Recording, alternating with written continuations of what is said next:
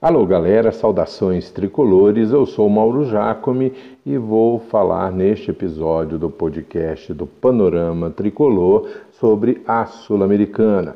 Vou bater bola com Marcos Vinícius e também com Marcos Machado. Afinal, o Fluminense começa na terça-feira sua caminhada em busca desse título inédito, o título da Copa Sul-Americana, que o Fluminense chegou tão perto, por exemplo, em 2009. A Copa Sul-Americana começou em 2002, ela substituiu a Mercosul e também a Comembol.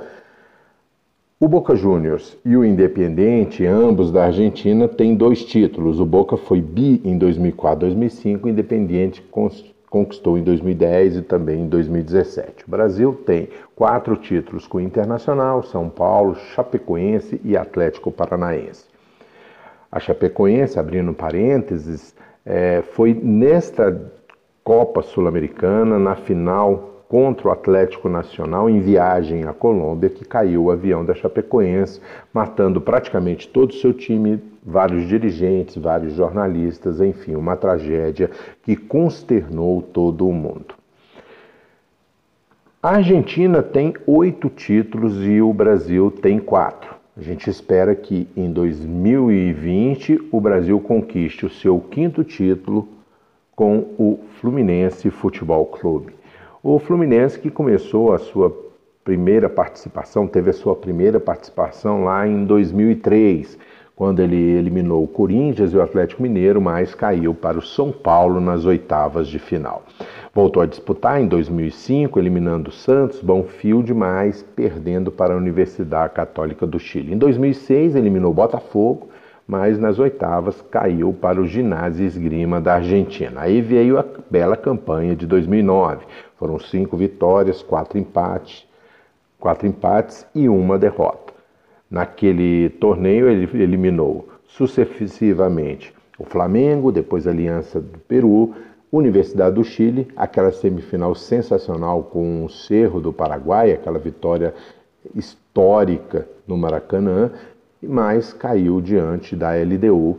Né? Já tinha caído em 2008 na Libertadores, voltou a perder para a LDU e perdeu a chance de conquistar a Copa Sul-Americana. Lembrando que o Fluminense disputava simultaneamente o Campeonato Brasileiro com 98 mais de 98% de chances de rebaixamento, e ele conseguiu ir até a final da Copa Sul-Americana, disputando brasileiro para fugir do rebaixamento e chegar à final e ser campeão na Copa Sul-Americana. Mas quem pode falar com mais propriedade sobre a Copa Sul-Americana de 2009 é o Marcos Vinícius. Vamos ouvir. Saudações sempre tricolores, meus queridos amigos do Panorama Tricolor. E no início agora de uma nova fase, com mais uma mídia aí do podcast. Então vamos falar aí da Copa Sul-Americana de 2009, que tem uma importância capital, inclusive na grande fase que o Fluminense teve entre 2009, no final do Campeonato Brasileiro e Sul-Americana, até o final do ano de 2012, quando nos consagramos tetracampeões brasileiros.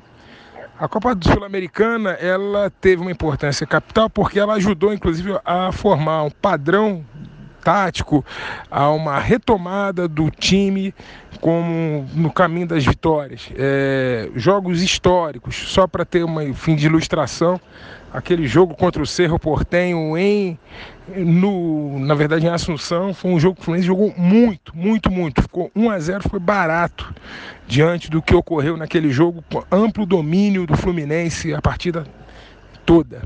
E o mais épico ainda foi aquele jogo de volta no Maracanã, que saímos perdendo o jogo e viramos em curto espaço de tempo e, é claro, diante da derrota iminente pelo time paraguaio, é, houve aquela confusão junto com a torcida, no caso com os jogadores do Fluminense, aquela briga campal, mas ali mostrava ali que éramos guerreiros mesmo, até numa fase mais delicada no que se refere à é, violência, briga que ocorreu.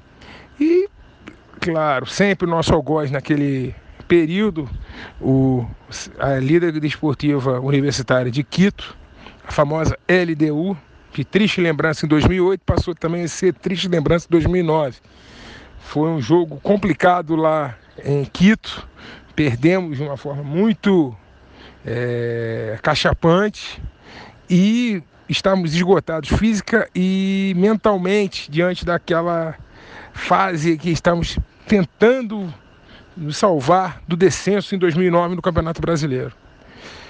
Fizemos um bom trabalho no segundo jogo, infelizmente não foi o suficiente para virarmos a, o jogo, no caso o resultado. Perdemos em casa, porque não conseguimos os quatro gols para levar o jogo à prorrogação e para os pênaltis, se fosse o caso.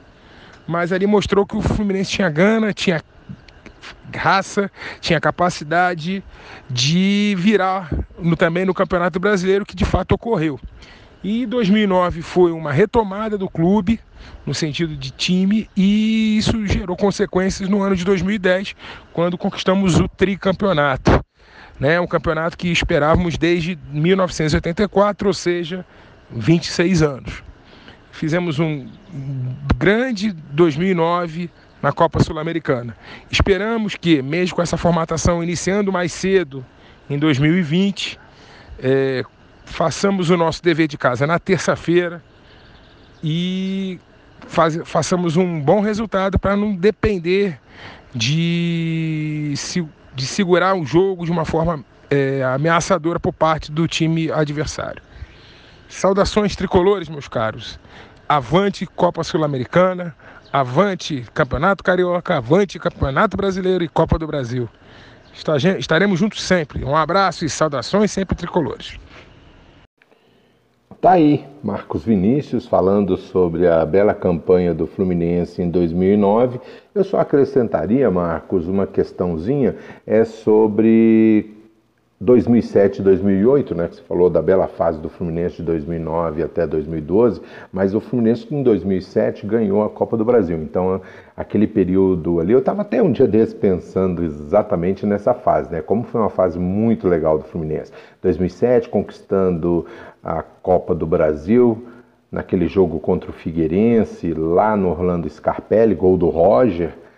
E com a conquista da Copa do Brasil, o Fluminense se qualificou para disputar a Libertadores de 2008. E aí, mais aquela bela campanha de 2008 também. Jogos inesquecíveis, como o Arsenal da Argentina na fase classificatória, aquele 6 a 0 aquele gol do Dodô. Também tivemos depois passando por São Paulo, passando por Boca Juniors, enfim. Então eu acrescentaria aí de 2007 a 2012 né, 2009, aquela campanha na, no Campeonato Brasileiro, aquele sofrimento depois da parte final, o Fluminense conseguindo fugir do rebaixamento, mais a Sul-Americana que você citou, 2010, 2012, os campeonatos brasileiros, 2011 o, Brasil, o Fluminense fazendo um belo, uma bela campanha também em 2011. Bom, prosseguindo com a história do Fluminense na Copa Sul-Americana, é, o Fluminense, depois de, de 2009, ficou um tempo sem disputar a Sul-Americana, voltando em 2014. Mas ele caiu logo de cara, caiu para o Goiás logo na primeira fase, ficou fora e aí ficou mais um tempo fora da Sul-Americana, voltou a disputar em 2017 e o Fluminense foi, eliminou o Liverpool, eliminou a Universidade Católica do Chile, a LDU, a Rio Fluminense eliminou a LDU, mas foi eliminado nas quartas de final pelo Flamengo. 2018, o Fluminense também fez uma bela campanha. Foram seis vitórias, um empate e três derrotas. O Fluminense eliminou na sequência o Nacional Potosí da Bolívia, o Defensor do Uruguai, Deportivo Cuenca do Equador, Nacional do Uruguai e aí na semifinal perdeu para o Atlético Paranaense. E 2019, ano passado, o Fluminense conseguiu quatro vitórias, três empates e uma derrota, eliminou Antofagasta, o um nomezinho difícil de falar, do Chile, depois o Atlético Nacional da Colômbia, Penharol, aliás, com propriedade eliminou o Penharol e caiu para o Corinthians né, com dois empates. Foi 1 a 1 no Rio, 0 a 0 lá em São Paulo e ficou fora.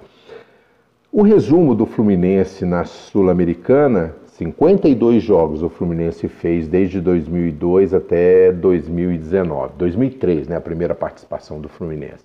52 jogos, 25 vitórias, 14 empates e 13 derrotas. Agora, 2020, o Fluminense joga já nesta terça-feira contra o União La Calheira do Chile, né? mas vamos ouvir o Márcio Machado. Márcio Machado vai traçar para a gente o, a perspectiva, qual a expectativa que ele tem com o Fluminense na Copa Sul-Americana.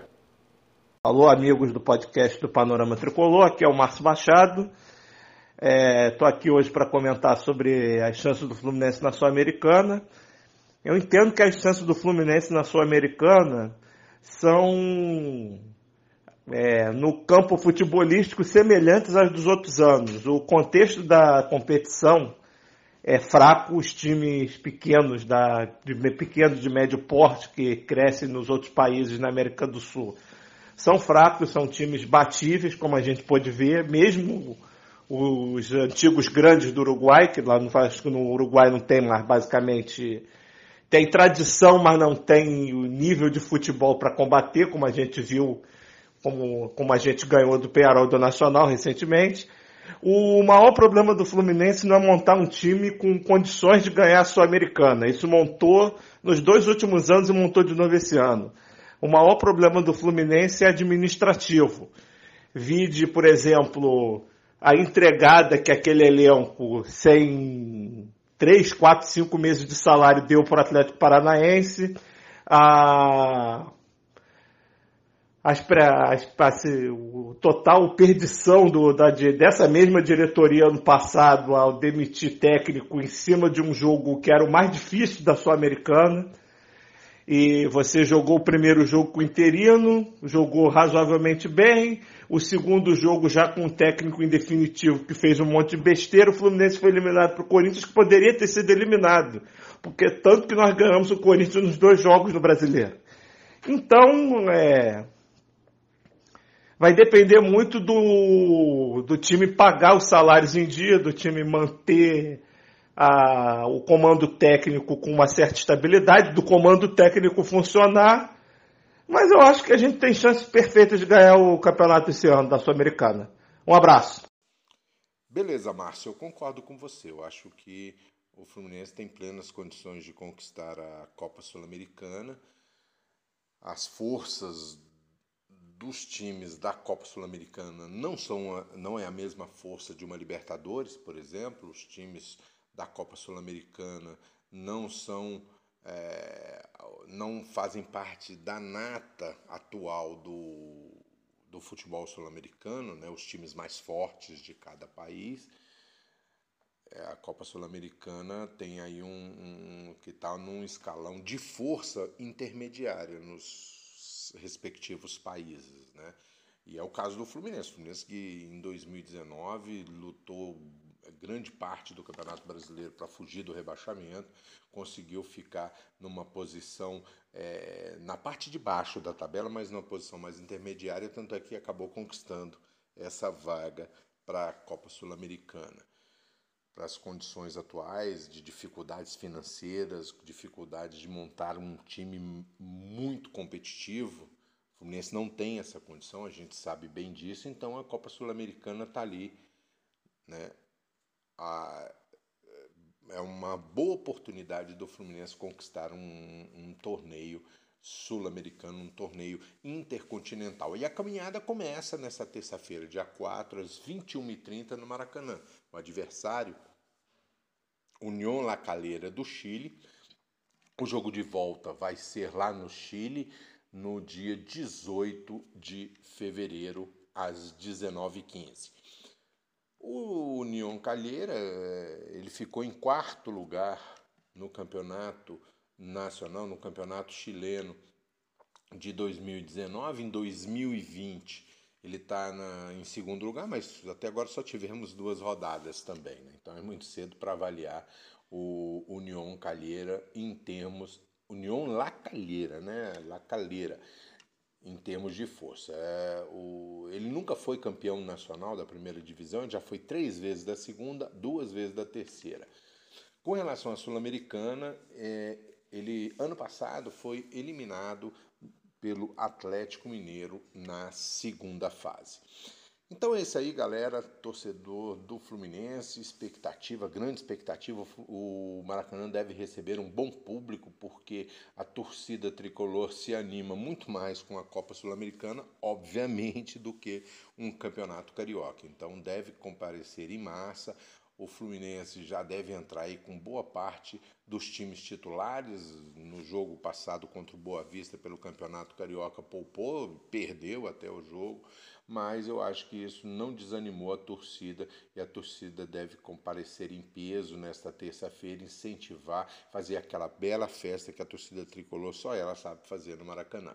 Então a gente vai ficando por aqui com esse podcast sobre a Sul-Americana e a gente volta depois do jogo com o, o, as opiniões de quem esteve no Maracanã para dar uma palhinha de como foi o Fluminense. Esperamos com uma boa vitória sobre o União La Calheira para jogar com mais tranquilidade na volta no dia 18 de fevereiro. Um abraço para todo mundo e até o próximo podcast.